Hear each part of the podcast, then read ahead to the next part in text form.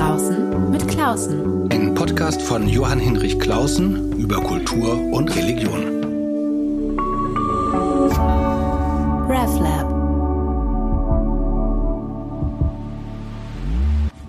Willkommen zu einer neuen Folge meines Podcasts. Ich bin Johann Hinrich Klausen. Alle zwei Wochen unterhalte ich mich mit einem interessanten Menschen über Kultur und Religion. Und heute sitzt Matthias Kamann neben mir, Redakteur der Welt. Wir sitzen hier bei mir im Kulturbüro der Evangelischen Kirche in Deutschland, denn bei der Welt wird wieder mal umgebaut. Matthias Kamann, herzlich willkommen. Hallo. Äh, Sie haben im Juli einen Artikel über die Mitgliederverluste der deutschen Kirchen geschrieben, der sich von all den vielen, vielen anderen Artikeln zum Thema unterschieden hat und der mich sehr angeregt hat. Und darüber wollen wir in der kommenden guten halben Stunde miteinander sprechen. Aber erstmal eine Frage, wenn ich das so richtig verstanden habe, sind Sie ja in der Welt vor allem zuständig für evangelische Kirche und AfD. Wie geht das eigentlich zusammen? Ich bin es eigentlich gar nicht mehr. Ich war für die evangelische Kirche zuständig. Ich bin Politikredakteur und habe dann ab 2016 die Zuständigkeit für die AfD bekommen. Und diese Zuständigkeit für die AfD ist sehr, sehr anstrengend und zeitaufwendig. Und dann stellte sich so rund um 2018, 2019 heraus, dass mir das mit der Kirche dann auch noch zu viel wurde. Das habe ich dann im eigentlichen Berichterstattungssinne auch abgegeben. Also ich bin jetzt nicht mehr derjenige, der zu den Synoden fährt zum Beispiel. Das macht jetzt eine Kollegin. Äh, aber das Thema interessiert mich noch. Ich weiß da ja auch immer noch einiges, verfolge manche Debatten, so hin und wieder jedenfalls und fühlte mich dann, als diese dramatischen Austrittszahlen für 2019 kamen, dann mal bemüßigt, ähm, zu sagen, ja, was heißt das denn eigentlich, was folgt daraus, wie geht man denn damit um? Und hin und wieder schreibe ich darüber, würde aber jetzt nicht mehr sagen, dass ich der Kirchenberichterstatter der Welt bin. Ich bin dann eher vielleicht so derjenige, der das mal gemacht hat und ein bisschen daneben steht und manchmal doch sich was dazu einfallen lässt.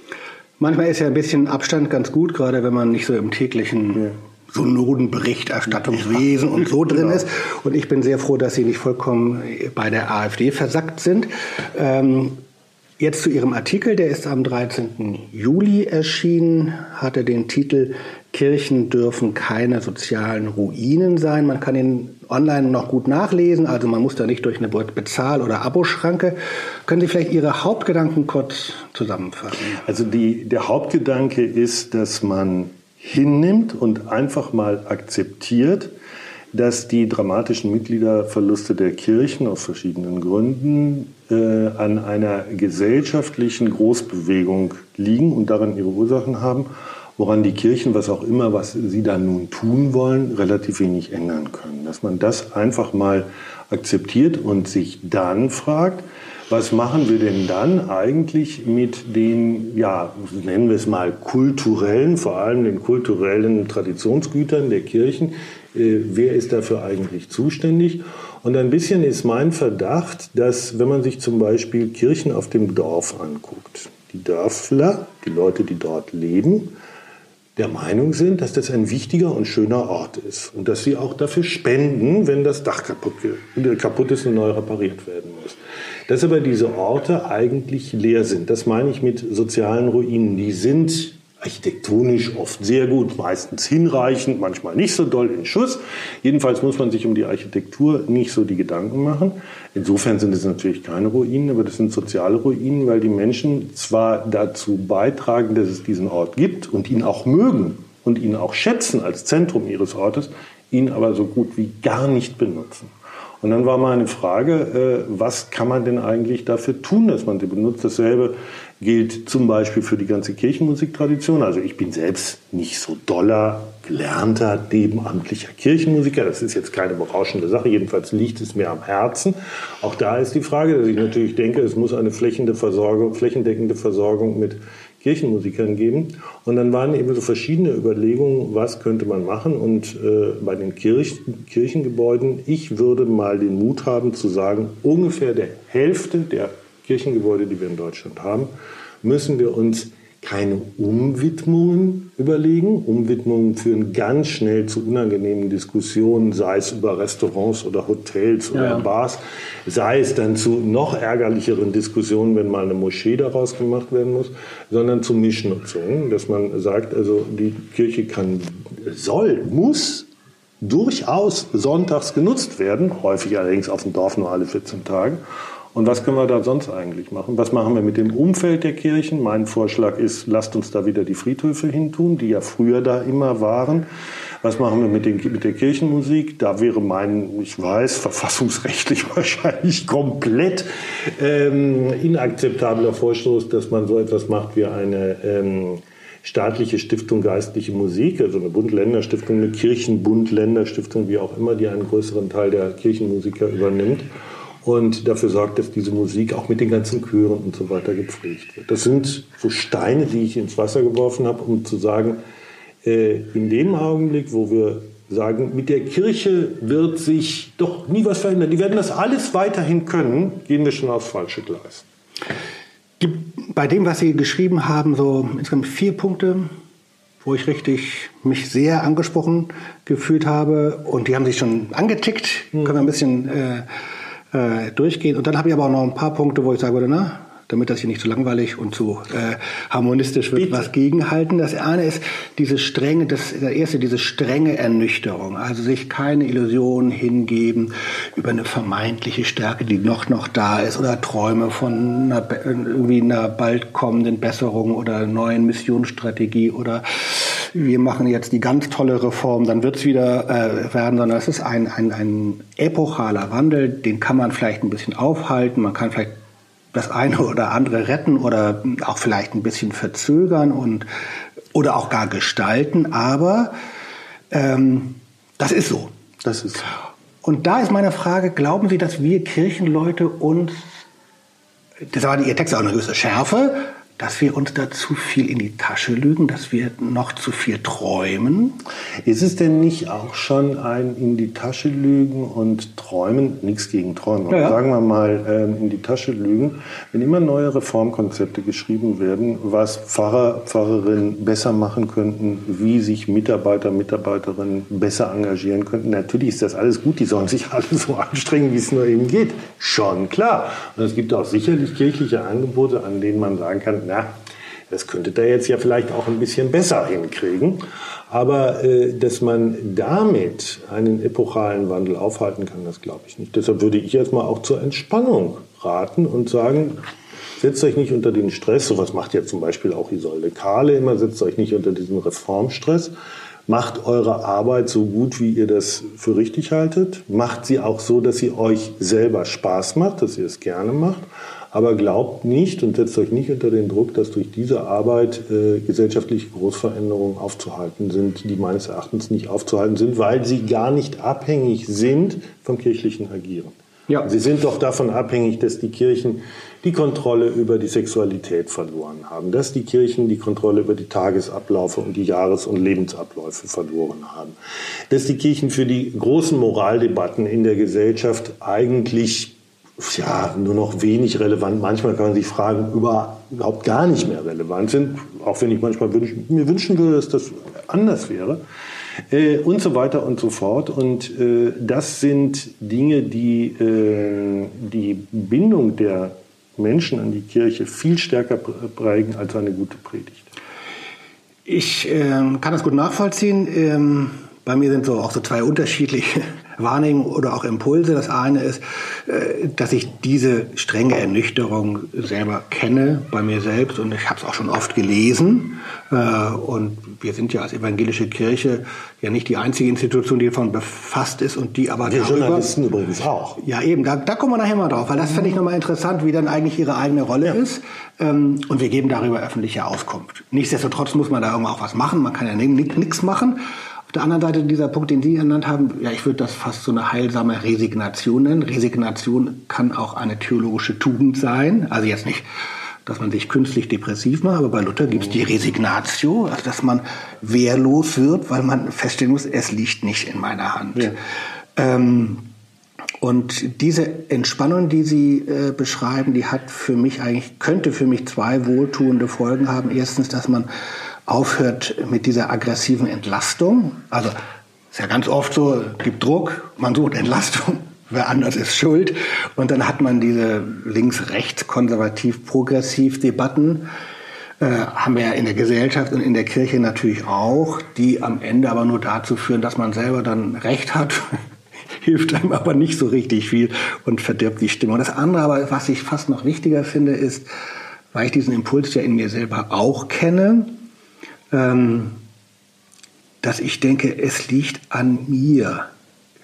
Ich muss das aufhalten. Ich muss da was machen. Und das führt ja gerade bei äh, engagierten Leuten, dazu zähle ich mich gerade mal, äh, ja, das ist ja äh, höchst gesundheitsgefährdend. Ähm, das, ist ja, das ist ja das Ticket zum Burnout. Und zugleich frage ich mich, aber wie soll ich denn sagen als, als Pfarrer, äh, ja, das ist jetzt so. Aber würde denn jetzt eben beim jüngsten Gericht Ihnen zum Vorwurf gemacht werden, äh, Meister Clausen, Kirchenniedergang nicht aufgehalten, rechts runter? Äh, der würde doch, oder links runter, ich finde es ja auch egal, der würde doch wahrscheinlich eher sagen, Meister Clausen, wollen wir mal gucken, ähm, hast du dir denn wirklich Mühe gegeben? Hat dir das Spaß gemacht? Waren das denn aus sich heraus sinnvolle Dinge, die du da gemacht hast?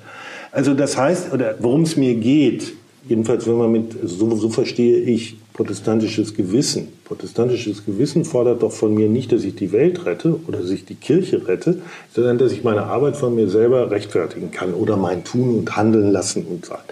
Und das will ich ihr überhaupt gar nicht irgendwie angetastet sehen dass man natürlich auch sich angesichts von vielen schlechten Nachrichten für die Kirche fragt, äh, was, was könnte das mit mir zu tun haben. Das ist schon klar. Aber dass die einzelnen Leute äh, nicht meinen und auch nicht als Großkollektiv einer Pfarrerschaft, einer Mitarbeitervertretung oder was auch immer meinen, es würde an ihnen hängen, äh, ob der Laden nun stark wird oder nicht stark.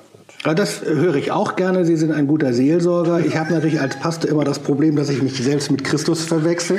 Das sollte ja, man das sollte man nicht tun. Das sollte man eben nicht tun. Aber äh, wiederum ganz ernst, es ist ja ein kurzer Text. Es ist ja, ja gar nicht jetzt ja, Riesensache. Aber es ist ein kurzer Text, der richtig vieles anspricht. Und ein ganz wichtiger Punkt ähm, ist so kurz sie ihn anticken ist, es hat eben doch auch mit der Glaubensfrage zu tun. Also sie benennen natürlich demografischer Wandel, Digitalisierung, also all diese großen soziologischen Veränderungen, aber am Ende geht es ganz zentral auch um den Glauben selbst. Und wenn es eben so ist, dass sozusagen der Glaube selbst oder der Glaube an Gott, nochmal einen Schritt dazu, ganz vielen Menschen in ihrer Lebensführung nichts bedeutet, dann äh, darf man sich nicht wundern, wenn nachher auch ein paar Kirchen leer sind. Ähm, kann ich einerseits gut nachvollziehen, andererseits stelle ich mir die Frage, würden Sie tatsächlich sagen, so in dieser Strenge, wie ich sie jetzt mal gerade zusammengefasst habe, die religiöse Frage hat sich eigentlich für die meisten Menschen erledigt? Wenn Sie mir diese Frage so stellen, dann würde ich ja sagen. Ich mag diesen Begriff religiöse Indifferenz, den die Religionssoziologen ähm, gebrauchen, eigentlich nicht, weil er im Grunde etwas schon weichspült. Also ähm, Indifferenz, das klingt so danach, als würden die Leute sich so, als wäre das so eine Scheißegalhaltung, als würden sich die hm. Leute überhaupt keine Gedanken machen. Nein, ich glaube, die, also viele Leute die jetzt nicht auf unverantwortliche Weise in den Tag hineinleben. Viele Leute stellen sich schon Sinnfragen und äh, stellen sich auch Fragen nach ihrem eigenen Agieren und was soll ich tun. Ich glaube aber, dass dabei nur sehr, sehr wenig Leute und immer weniger Leute an Gott denken. Und ähm, das wird man so zur Kenntnis haben, nehmen müssen. Und ich denke, ja, die Glaubensfrage ist etwas, was für eine wachsende Zahl von Menschen sich nicht stellt und kann damit zusammenhängen, dass wenn Religion überhaupt noch öffentlich zu, zum Thema wird, es durch Erregungsthemen geschieht? Islam ja, nein. Schlimm genug. Ja, ja, schlimm genug. Manchmal denke ich so, ähm, die Leute, die die Kirche kritisieren, sind der letzte Beweis dafür, dass natürlich die Kirche schon äh, in den Gesellschaften immer noch einen hohen Nimbus hat. Also man kann ja schlecht also wie treten Leute aus der Kirche aus? Die Leute treten ja nicht aus und sagen, ich glaube nicht. Die meisten müssten das aber sagen. Mhm. Die sagen, weil die Predigten so schlecht sind. Dadurch suggerieren sie, ähm, sie blieben dabei, wenn es andere Predigten gäbe. Haben sie denn mal groß rumgesucht, wo gut gepredigt wird oder nicht? Das können die ihrer Oma erzählen. Ähm, oder äh, ja, früher war das eher so eine, eine, linke Kritik an den Kirchen, also weil sie zu wenig die soziale Relevanz des Evangeliums mhm. thematisieren würden. Heute ist es eher eine rechte ähm, Kritik an den Kirchen, also weil die das Abendland verraten gegenüber irgendwie Muslimen oder freien Blödsinn. Ähm, das heißt, man bezieht immer noch eine irgendwie nach Christentum riechende Position, um die Kirchen zu kritisieren und sich dann von ihnen abzusetzen, dass man das wahre Evangelium hat. Das ist natürlich schon noch ein Zeichen dafür, dass so ein kirchlicher Nimbus in der, in der, Gesellschaft herumgeistert. Deshalb ist man auch so enttäuscht von ihnen. Ja, man ist immer enttäuscht von der Kirche und man ist ja auch für eine arme Kirche und damit kann man rechtfertigen, dass man keine Kirchensteuern zahlen muss, als würde so ein Laden kein Geld benötigen, was ja eigentlich nur ein Mitgliederbeitrag ist. Aber das halte ich, also ich habe da auch schon öfters so mit Pollack und anderen Religionssoziologen drüber gesprochen, die das auch immer sagen, also unseren, bei unseren Befragungen haben wir immer sehr schnell das Gefühl, das sind vorgeschobene Argumente, die man braucht, weil das, weil das Religiöse als solches immer noch einen einigermaßen hohen Nimbus hat, auf den man sich gerne beziehen muss. Ich kann ja auch ohne die Kirche an Gott glauben, als würden die also sonntags ja. in den Wald laufen und da die Bäume anbeten oder wen auch immer. Tun die ja alles gar nicht. Ähm, und das ist natürlich auch etwas, was äh, Kirchen verunsichert, weil die dadurch dann denken, oder innerhalb der Kirche viele Leute denken, ja, da ist eigentlich noch ein Glaubenswille, da ist eigentlich noch ein Glaubenswille. Und da müssen wir hin, indem wir rechter werden, linker werden, ähm, sozialer werden, ähm, spiritueller werden, was auch immer. Und dann haben wir sie.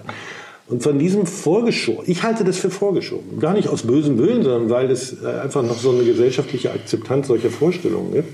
Ähm, daran äh, wird man schnell irre. Das führt schnell dazu, dass man sich falschen Vorstellungen hingibt und ein bisschen davon abgebracht wird, nüchtern zu sehen, die Gottesfrage ist in der Tat für die meisten Menschen nicht mehr relevant.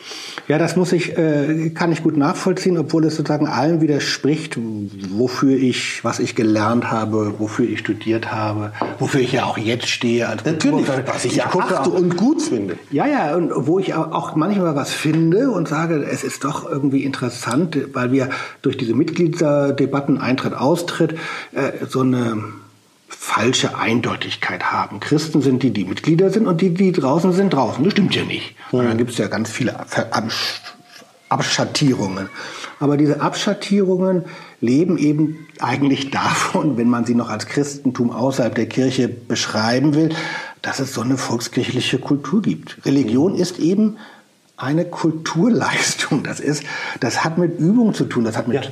Kenntnis, mit Bildung, mit Tradition, mit Lebensführung zu tun. Das ist etwas sehr Anspruchsvolles. Und wenn man das halt immer mal nicht macht, dann hört das auch auf. Und dann sind das keine bösen Menschen oder so, aber äh, es hört dann einfach auf. Jedenfalls mein liberales Paradigma, nicht immer so kirchlich und nicht immer so mhm. dogmatisch, sondern da gibt es ja noch was anderes, das lebt eben ganz wie, es ist eine wunderbare Minderheitenposition. Das Problem ist, wenn sie zur Mehrheit wird, weil dann eigentlich so der Bezugspunkt fehlt. Mir ging heute Morgen mal so eine Geschichte durch den Kopf. Ich weiß nicht, ob Sie damit mal was anfangen können. Ich erzähle es mal einfach. Ähm, meine Frau und ich haben 1991 geheiratet und wir sind beide aus unseren Familien heraus sehr eng kirchlich verbunden und stark kirchlich sozialisiert. Ähm, als wir geheiratet haben, ich war 30, ähm, da merkten wir aber, na, eigentlich, also wir haben den Glauben ernst genommen, wir haben uns befragt und haben festgestellt, eigentlich glauben wir gar nicht so richtig dran. Und haben aus der Haltung, wir nehmen die Kirche ernst, auf die kirchliche Hochzeit verzichtet. Obwohl mein Vater Pastor war und ein Onkel meiner Frau eng mit der Familie verbunden katholischer Priester war. Äh, das heißt, wir haben die Kirche ernst genommen, das ganze Glaubenssystem ernst genommen und deswegen nicht kirchlich geheiratet, weil wir gewissermaßen es für ehrlich hielten. Überprotestantisch. Ja, gewissermaßen über. Meine Frau ist katholisch, aber gewissermaßen aus Übergrund, also Sie würden sagen Übergrund, also jedenfalls Gründen der Selbstbefragung ja. heraus haben wir gesagt, da können wir das nicht verantworten. Und ich habe ich hab dann heute Morgen zu der These äh, vielleicht ein bisschen überspitzt. Heute heiraten viele Leute kirchlich nicht, obwohl ihnen die Kirche nichts bedeutet, sondern weil ihnen die Kirche nichts bedeutet. Sie heiraten kirchlich und dann sagen sie, ja, das ist irgendwie schön mit dem Priester und dann kann, die, dann kann, der eine Verwandte noch was beitragen und der andere und so und dann geht man hinterher aus der Kirche raus und das Gebäude. Aber das ist so unwichtig, dass man es benutzen kann und sich gar nicht die Frage stellt, du bist gar nicht in der Kirche und ich gehe nie hin, dann können wir doch jetzt eigentlich nicht kirchlich heiraten. Das, diese Frage stellen die sich, glaube ich, gar nicht. Aber da würde ich als Pastor sagen, gut katholisch, das ist ein Ritus. Der schafft einen Anlass.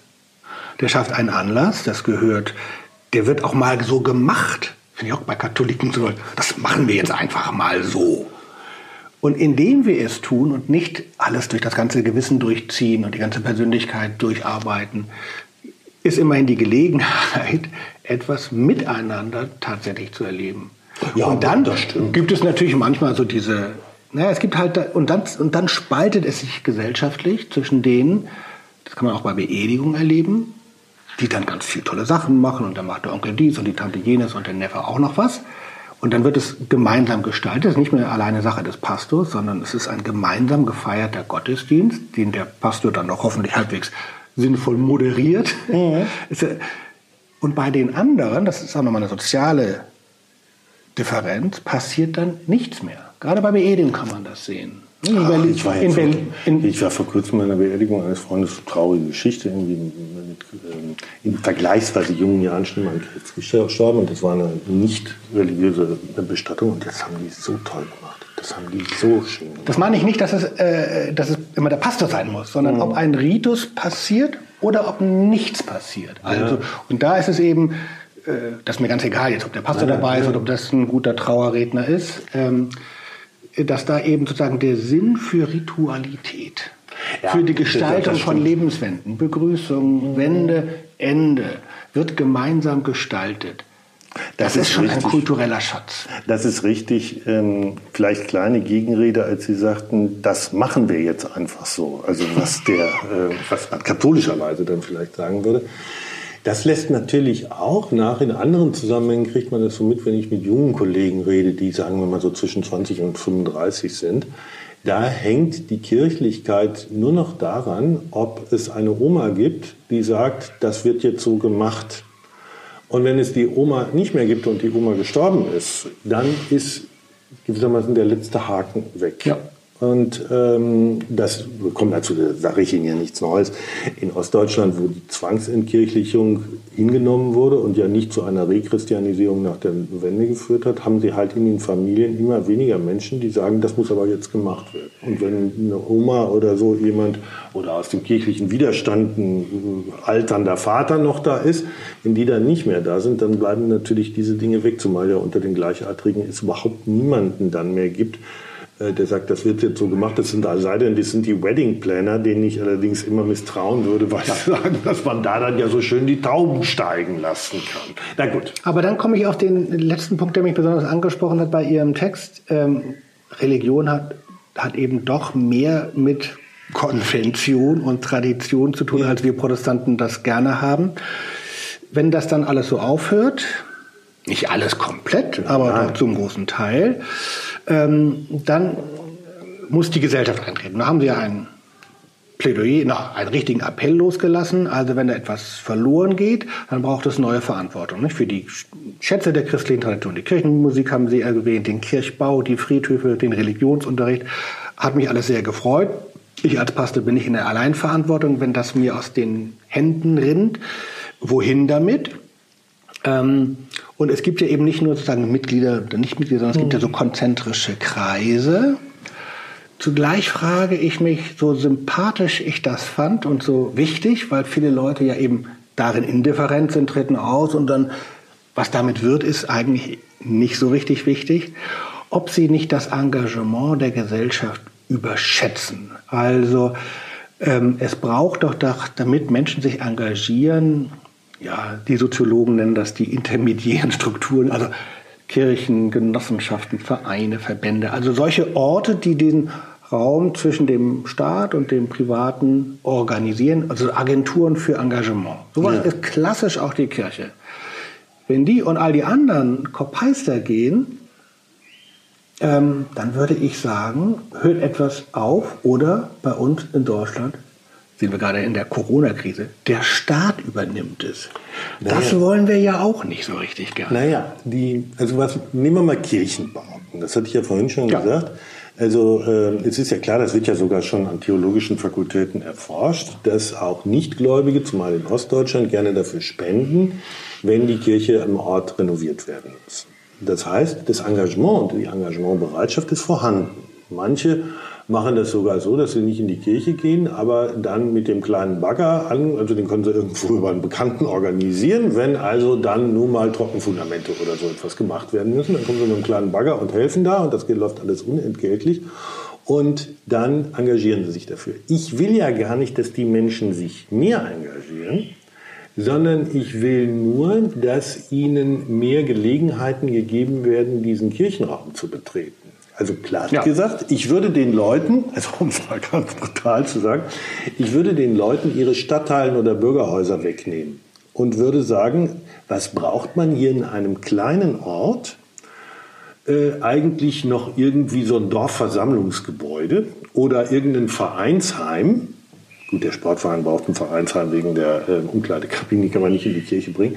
Ähm, wenn wir doch hier den Kirchenraum haben, in den wir gehen können. In dem wir immer dann, wenn man sich ohne allzu großes Bumsfallera versammeln will, Versammlungen, Treffen abhalten kann. Warum soll man das nicht in der Kirche machen? Ähm, also Uckermark, kleine, kleiner Ort, schöner grüner Platz rund um eine wunderbare Feldsteinkirche. Man geht da hin, die Kirche ist zu. Das finde ich jetzt gar nicht unbedingt so schlimm, weil diese offenen Kirchen zu garantieren, das ist ein großer Aufwand. Da findet man nicht genügend Ehrenamtliche und so weiter.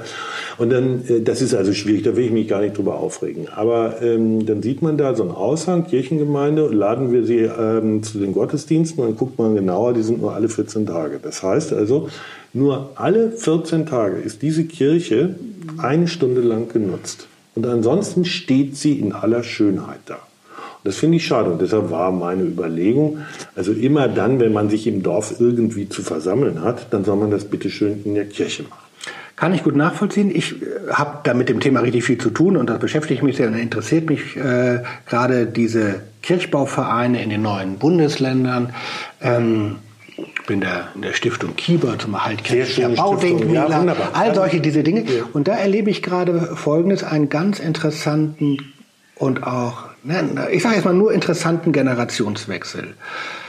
Es hat jetzt in den letzten 20, 30 Jahren, das ist ein wahres Wunder gewesen, unendlich viele Menschen gegeben mit den unterschiedlichsten Überzeugungen, Hintergründen und so weiter, die es sich zur Lebensaufgabe gemacht haben, die Kirche in ihrem Ort, in ihrem Stadtteil, von in ihrem Dorf zu retten. Ja.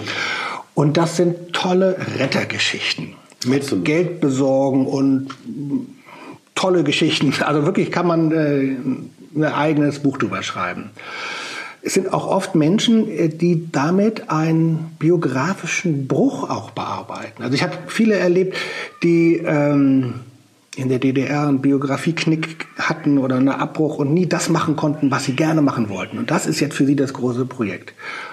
Ich erlebe jetzt aber auch, dass ganz viele Kirchen gerettet sind. Also ein westdeutscher Kirchbauarchitekt sagt, die hören mit dem Renovieren da auf, wo wir überhaupt erst anfangen. Das muss man auch mal sagen. Aber immerhin, Kirchen sind gerettet. Und eine hoch engagierte Generation tritt langsam ab. Und die zweite Frage kommt, was machen wir mit den geretteten Kirchen? Wie nutzen wir die? Gibt es tausend Möglichkeiten und es gibt weniger ist das Problem, dass da irgendein Oberkirchenrat sagt, äh, darf man nicht sein und hier gibt es eine Regel und so, sondern das Problem ist eher, wo sind Menschen zwischen 20 und 55, die bereit in der Lage sind, es auch gelernt haben, denen es ein Anliegen ist, das mit Leben zu füllen. Deshalb nochmal meine Rückfrage an Sie der Appell an die Gesellschaft, den Sie ausgesprochen haben, damit der gehört wird, was bräuchte es da eigentlich? Ja, aber die, die Menschen versammeln, die Menschen machen doch auch jetzt schon was. Die sitzen ja nicht alle passiv zu Hause. sondern die haben Tanzkurse, ähm, die haben, gut, Sport ist so ein bisschen schwieriger, ähm, die haben bestimmte Volkshochschulangebote, Französischkurs, Pipapo und dafür braucht man ja Räume. So, und da würde ich sagen, reißt das Gemeinschaftshaus ab. Wenn es nicht schon längst abgerissen ist, Ja. weil natürlich auch das ist natürlich an diesem Punkt vielleicht, das sind wir ja gar nicht auseinander, äh, Kirchen die letzten öffentlichen, nicht kommerziellen genutzten Räume sind im öffentlichen Raum. Nur, ich würde dann eben sagen, alles, was man, alles, was man noch hat, Da rein. Also, ja, da rein, da rein. So oft wie möglich, dass das genutzt wird. Und mein, und deshalb bin ich ja auch der Meinung, dass man das mit den Friedhöfen nochmal ganz neu machen sollte, dass eben die äh, Kirche wieder der allgemeine Ort für alle Trauerfeiern werden muss.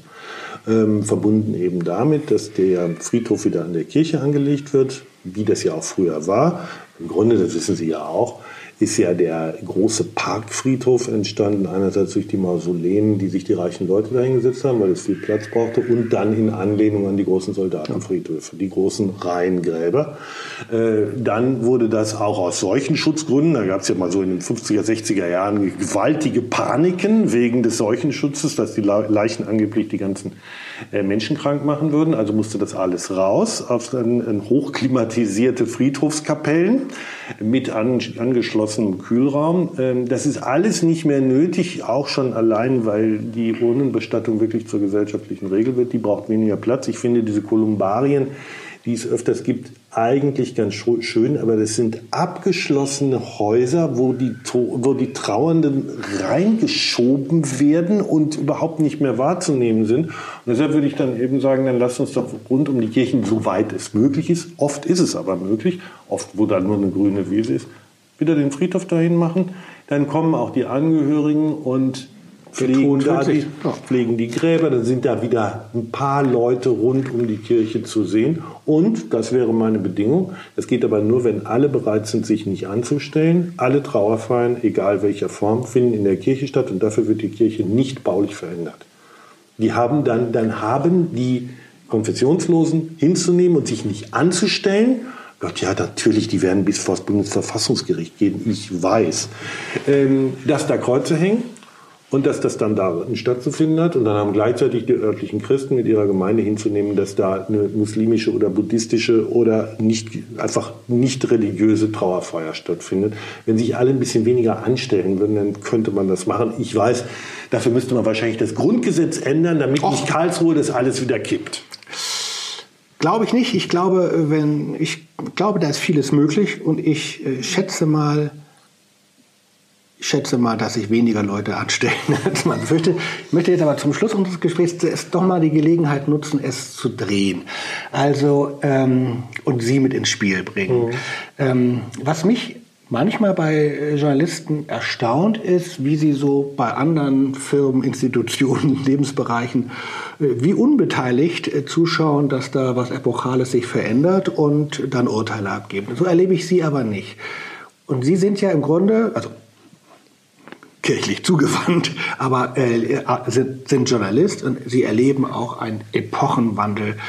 Da kann man ganz, ganz vieles vergleichen. Das geht radikal.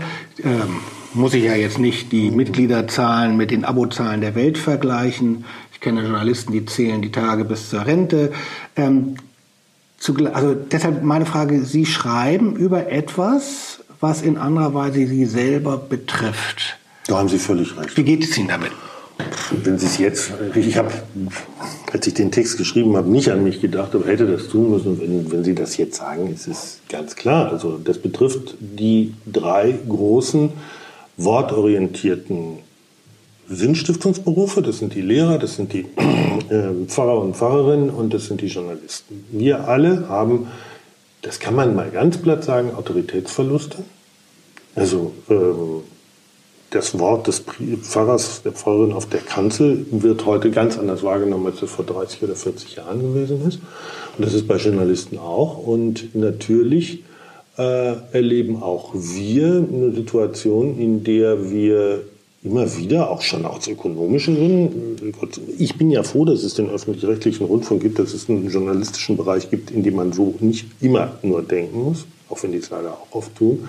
Aber wir als private äh, Firmen denken natürlich auch, ja, wie kommen wir da jetzt eigentlich aus so einer Absatzkrise raus? Wie ist es eigentlich möglich, dass sich so etwas, Journalismus hat sich nie selbst finanziert, aber dass es sich ökonomisch wieder lohnen kann, sowas zu machen, weil ja viel schlimmer sind ja bei uns diese Zusammenbrüche der Anzeigenmärkte gewesen. Früher war die FAZ reich, weil die konnten ja machen, was sie wollten. Die hatten samstags immer ihren großen Stellenmarkt und der hat so viel Geld da reingespült, dass sie im Grunde sich nicht große Gedanken darüber machen mussten, was sie selber schreiben. Gott sei Dank haben sie es immer und dadurch wurden sie dann auch eine Haben aber auch schön rumgesponnen. Ja, ja, haben, haben aber auch eine schöne Zeitung.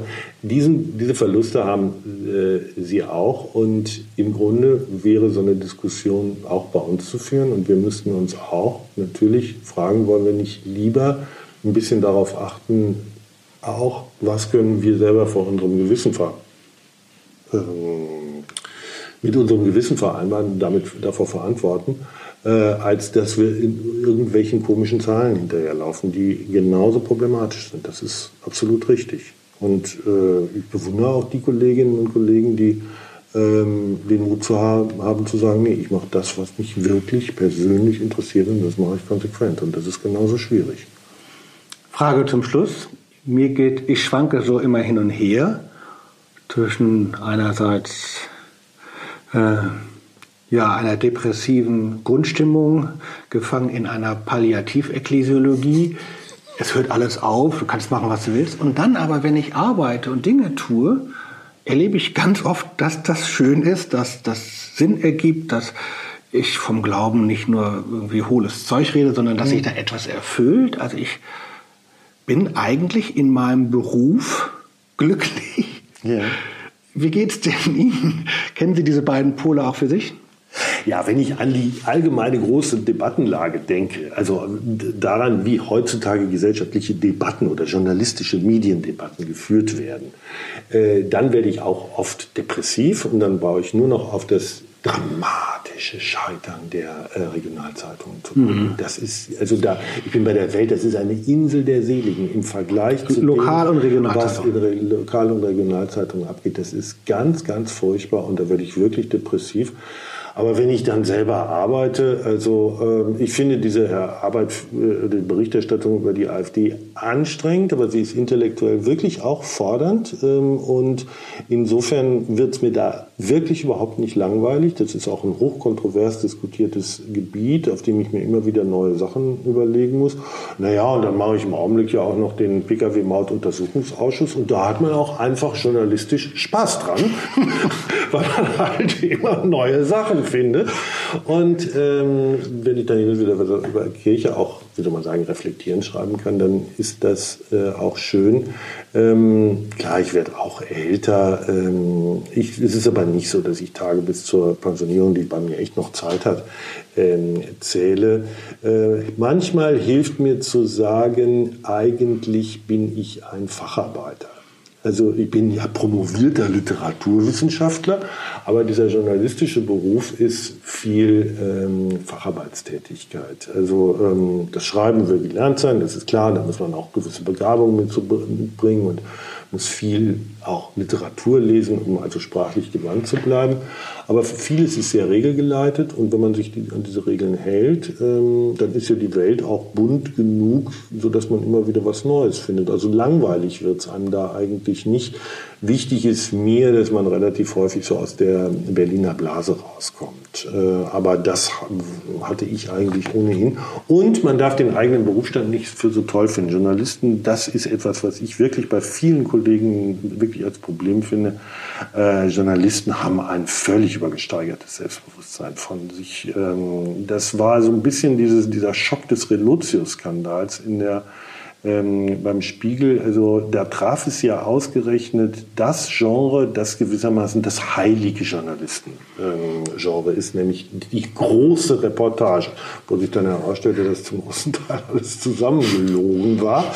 Und ähm, da dachte ich so, das trifft jetzt mal gerade die Richtigen die okay. ähm, in ihrem übersteigerten Selbstbewusstsein sich für die großen Sinnstifter und Wirklichkeitsformer halten wo ich dann sagen würde, hm, das wollen wir doch lieber den Wissenschaftlern und den Literaten überlassen. Lasst uns ruhig ein bisschen bescheidener sein. Das ist nicht so schlimm, wenn wir bescheiden sind. Wir, wir haben einen Kulturteil, in dem wir über Kultur schreiben sollten, aber wir sind nicht selbst die Kultur. Also wir sind natürlich auch Kultur, aber wir sind nicht die Hochkultur. So wie der Pastor sich nicht mit Christus verwechseln sollte, soll auch der Journalist sich nicht mit Goethe verwechseln. Genau ähm, und trotzdem seine Arbeit gerne tun und dann weiterhin so interessante Texte schreiben, die mir Freude gemacht haben, mich angeregt haben. Vielen herzlichen Dank und viel Freude noch beim Facharbeiten.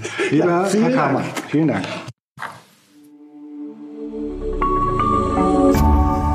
RefLab